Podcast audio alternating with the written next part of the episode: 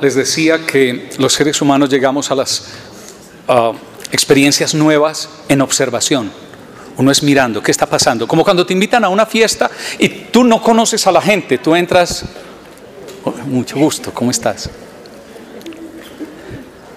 Y te dicen, ¿quiere bailar? No, no, no, no, no. Espera, es como muy temprano para eso, ¿verdad? Porque uno entra en observación. Falta pasar una etapa que se llama aceptación. Ya te empezó a gustar el ambiente.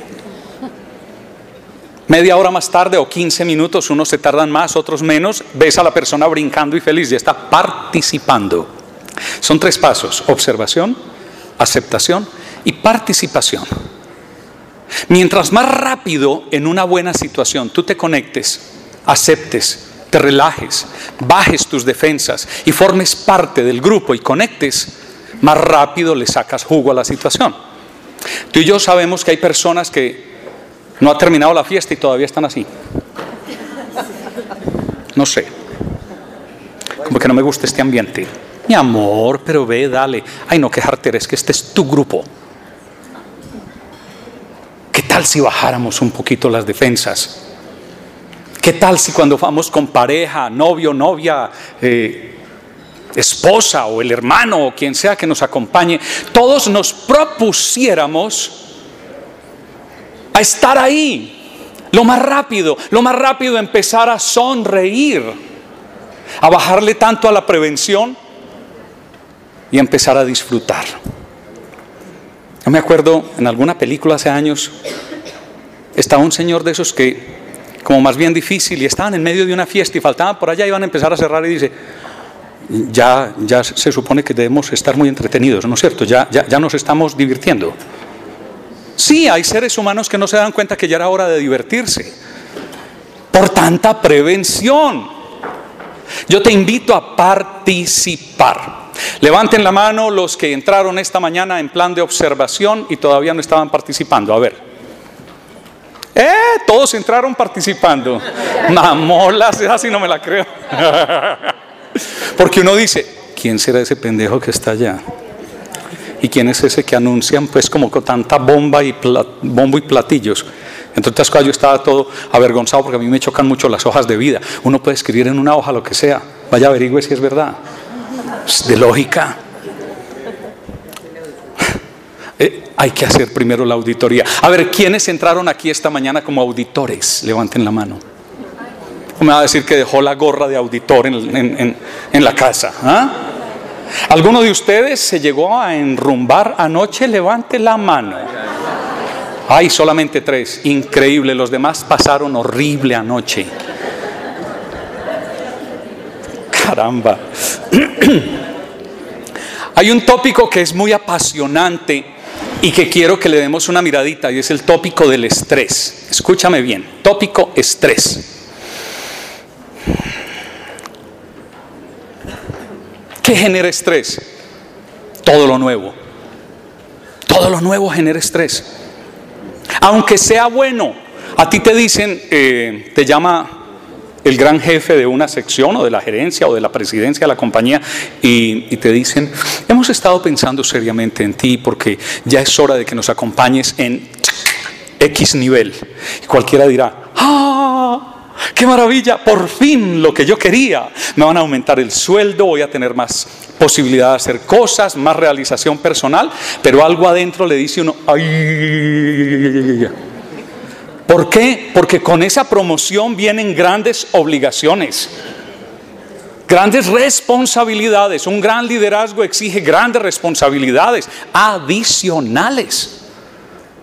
¿Por qué crees que te van a pagar más? Lo duro es cuando le aumentan a uno la responsabilidad. Eso nunca pasa en ninguna empresa. Pero a veces le aumentan a uno las responsabilidades y no le pagan más. A veces, pues digo yo, a veces. Lo nuevo, empezar una relación nueva trae estrés. Pasarse a un barrio nuevo trae estrés. El solo proceso de adaptarse. Aprenderse un salidero del edificio por donde me meto en el tráfico, cuánto tiempo me demoro para llegar a la oficina. Hay estrés. Acuérdate cuando a uno le toca manejar en una ciudad distinta de la de uno, eso es muy tenaz, porque es algo nuevo. ¿Cómo dices? ¿Jugando qué? Pagar los recibos genera estrés. pagar recibos y sobre todo que son nuevos cada mes. Eso es muy tenaz. Todo lo que te amenaza la integridad genera estrés.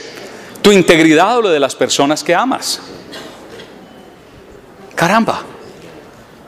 En el mundo están sucediendo cosas horribles. Una cosa es enterarse y otra cosa es morborsear la realidad. Sabemos que hay un grupo ISIS haciendo cosas atroces. Yo te invito a que no mires los videos que ellos hacen, a que no mires fotos de eso, porque vas a herir tu sensibilidad, créeme. Ver la realidad no significa que nos envolvamos en ella, es que mantengamos nuestro espíritu crítico que mantengamos ese observador. Todo ser humano debe mantener algo de su observador. Y si yo le digo algo a Carlos Mesa, se lo digo desde mi observador. Carlos, ve, yo creo esto y esto desde mi observador. Ese es un punto de vista del coaching muy bonito. Obviamente es mi observador, es, es lo que alcanzo yo a ver de esta realidad. ¿Tú qué ves? Esto y esto. Y eso nos libera de juicios. Me parece que es aterrador lo que hace el grupo ISIS. Me parece aterrador. Pero no va a ser tema de todos los días y menos en el almuerzo en casa, ni las barbaridades de las FARC. No, porque nuestro sistema límbico va a estar estimulado. Y cuando uno tiene el sistema límbico estimulado en plan de defensa, uno no siente alegría. Uno siente una sutil inquietud, maluca, incómoda, y no es feliz. Alguien ansioso por las malas noticias no es feliz. No te digo que le des la espalda a las noticias, pero no te sumerjas en las noticias porque biológicamente tu cerebro va a tratar de protegerte manteniéndote en una alerta extremo. Y una alerta extremo no deja descansar, ni dormir. Entonces vamos a decirle un poquito así a las noticias y vamos a recibir. Mira las noticias, infórmate. Es parte de vivir en este planeta, saber qué está pasando desde el Consejo de Medellín hasta lo que está pasando en inmigración en los Estados Unidos y qué pasó en la Bolsa de Londres. Todo eso para cada uno, según su especialidad, necesita la información. Pero tú y yo necesitamos risa. Uno de los elementos que invita a la creatividad más bello es la risa. ¿Y cuándo se da la risa? Cuando tú y yo aprendemos a reírnos de nosotros mismos. ¿Tú has visto una cosa más ridícula que un ser humano que se toma muy en serio? Una persona que para caminar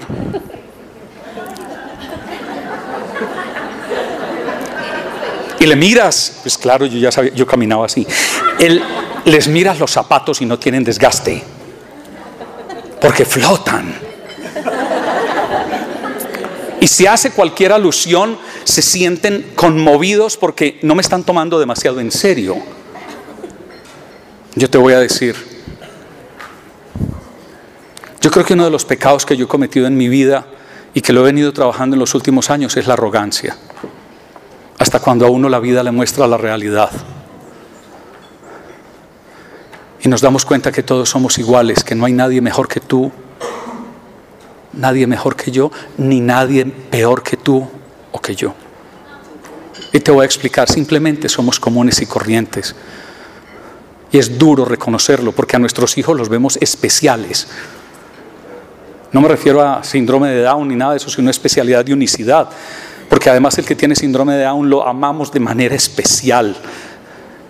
Cuando una familia aprende a ver la dificultad de un hijo, lo acoge con un amor incluyente, hermoso. Pero necesitamos vernos a nosotros mismos comunes y corrientes. Cuando un ser humano empieza a ver a los demás con mucha especialidad y a verse a sí mismo con especialidad, tenemos gente como Hitler, que creyó que era mejor que el resto del mundo y los parecidos a él. ¿Y qué hizo? Una mente brillante que pudo haber cambiado el planeta se convirtió en algo diabólico. ¿Qué pasa cuando en una religión se cree que si es su camino y no hay otro más? empiezan a cortar cabezas porque usted no es como soy yo. Cuando un ser humano se cree mejor que los demás, genera un ruido en el sistema impresionante. Hazme un favor, sígueme la corriente si te nace. Mira a alguno de los compañeros o compañeras alrededor y dile, yo soy común y corriente, dile. Y escúchale.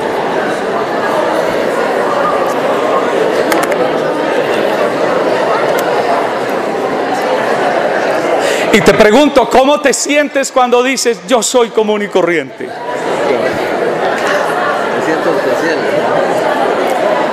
Oye, esto que tan bello, dice un compañero, cuando digo soy común y corriente, me siento especial.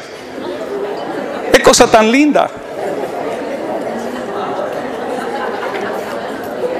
Es increíble. Yo les voy a referir a algo que es de la vida real.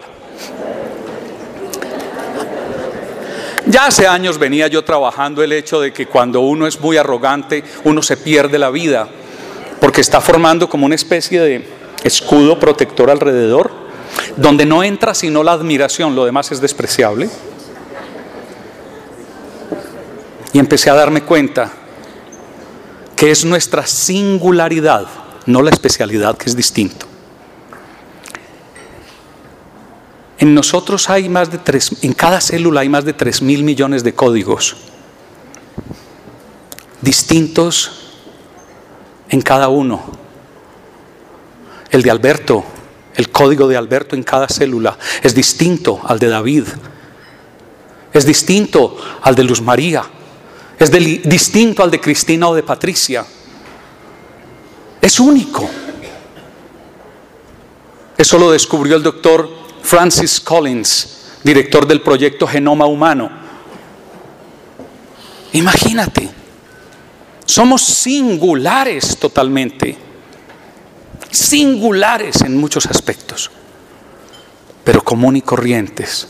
Y cuando somos comunes y corrientes nos podemos reír de nosotros mismos.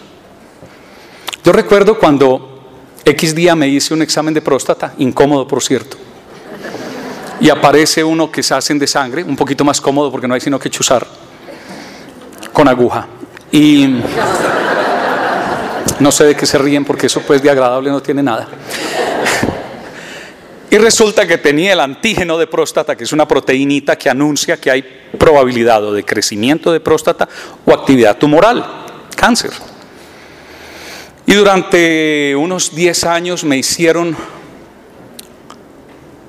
seis biopsias de próstata y no las hacen por aquí. Y es una toma con una aguja de 12 a 18 muestras, con una aguja que llaman pistola, imagínate.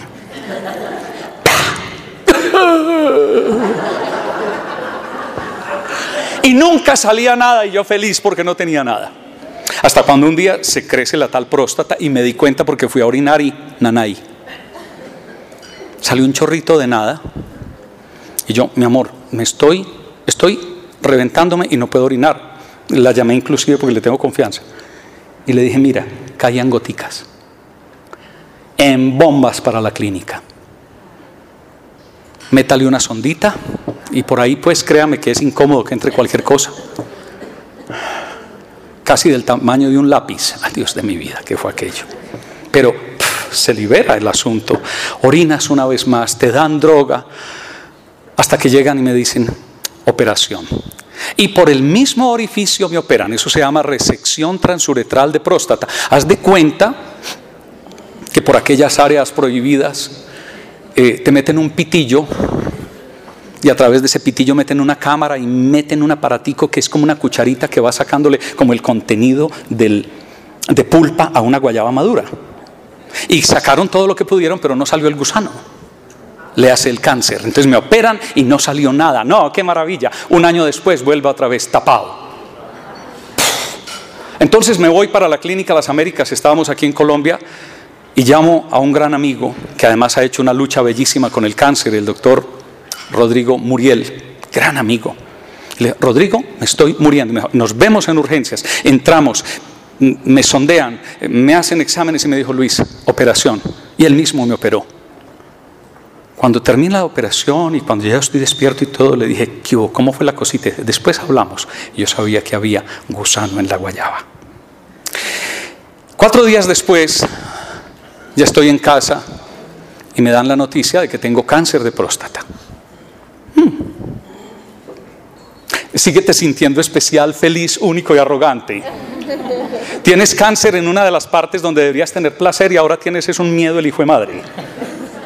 Porque es que hay gente que le da cáncer en la piel, a uno le da justo en el sentadero. No, espérate. Y eso da un estrés tremendo. Me acuerdo que con mi mujer nos sentamos y le dije, muñeca, ¿qué vamos a cambiar? Afortunadamente veníamos en los años haciendo unos ajustes tan lindos que no tuvimos nada que cambiar. Nada realmente. Lo único que empecé a hacer fue que todos los días me sentaba un ratito más en, en una meditación serena y tranquila que hago yo todos los días y aprovecho para orar, que me da mucha paz. Y me operan. Pero antes de eso yo me acuerdo entrar a cirugía, le ponen a uno una batica, la más ridícula del mundo entero, abierta por detrás, y que uno tuviera nalga para mostrar, pero uno bien culichupado y... Porque una cosa es atender al paciente y otra cosa es ser el paciente cogiéndose aquí para que ninguna de las enfermeras se enamore. Eso es otra historia. Y te ponen en una mesa en posición obstétrica, ginecológica. ¿Ustedes me entienden? Una pata aquí, la otra aquí. Y pasan las enfermeras y... ¡Wow!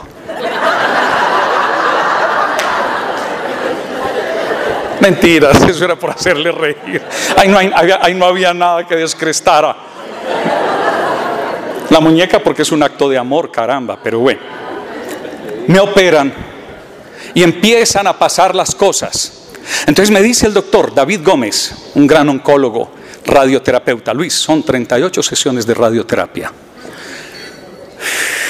Estas drogas, y te vamos a tener que poner una medicación implantada junto al ombligo que te libera una droga que va a engañar tu cerebro y le va a decir que ya produjo suficiente testosterona.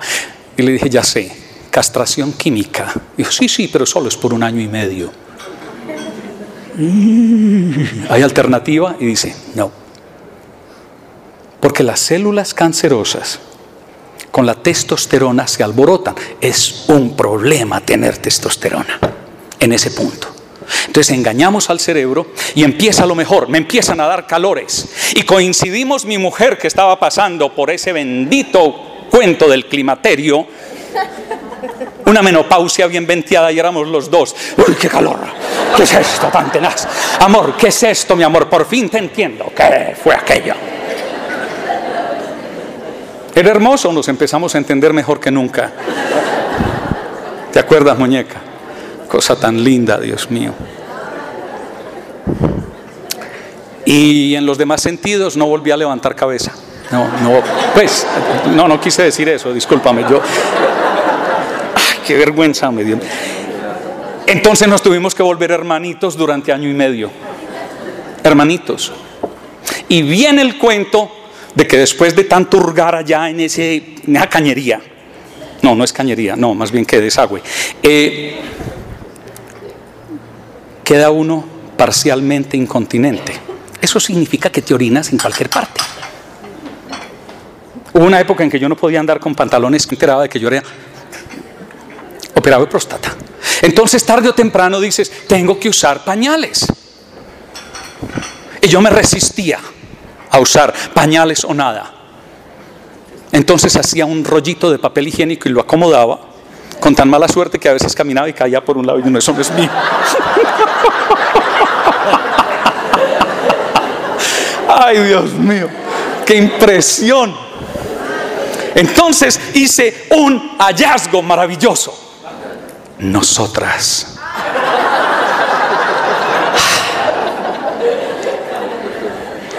Deberían tener una línea para operados de próstata llamada nosotros, con alas, porque sirven mucho.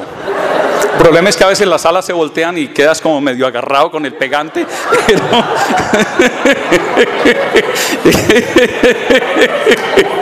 es una belleza. La cosa ha ido mejorando, ya voy en protectores diarios. Y, y es tan maravilloso poderme reír de eso. En lugar de sentirme el doctor Luis Gaviria, sino Luis, un hombre común y corriente, que volvió a levantar cabeza, gracias a Dios, ya toda la parte otra de las alegrías del matrimonio se recuperaron, ¿verdad muñeca? Qué pena, debe estar allá colorada, yo la hago sufrir mucho. Y estoy libre de cáncer en este momento. Pero ¿qué te deja a ti un mal momento de esos? Si quieres una profunda sensación de humildad. Y recuerdas que tú eres común y corriente. Y eso te quita de los hombros un peso tan grande que te permite vivir más libre. Para poder ser más creativos y adaptarnos a la vida, a las exigencias y perseguir nuestros sueños, necesitamos entonces bajarnos de las nubes y ser comunes y corrientes, empezar a reírnos de nosotros mismos. Alguien se atreverá, no en público, solamente con uno o dos compañeros, hagan un fogoncito ahí de dos o tres y que alguien cuente alguna anécdota en la cual, si no es propia la anécdota de alguien que conoce cercano, que alcanzó a vencer la arrogancia y ahora es capaz de reírse de sí mismo. No tiene que ser tu propia historia. Yo me atreví a la mía porque ya me da risa. Hace 20 años, si eso me hubiera pasado, nadie se enteraba de que yo iba con protector diario como voy en este momento. ¿Qué marca? Always Liberté. Tanga brasilera, me queda muy cómoda. Según el modelo de pantaloncillo. ¿No es cierto? Y de acuerdo también con la exigencia del el deporte que esté practicando, en fin, tú sabes. Entonces, chicas y chicos, háganme unos grupitos chiquiticos de tres personas y cuéntale, que alguien cuente la anécdota de alguien que bajó de la arrogancia o que simplemente es capaz de reírse de sí mismo y que se toma la vida con un corazón más liviano. Démosle a esos cinco minutos.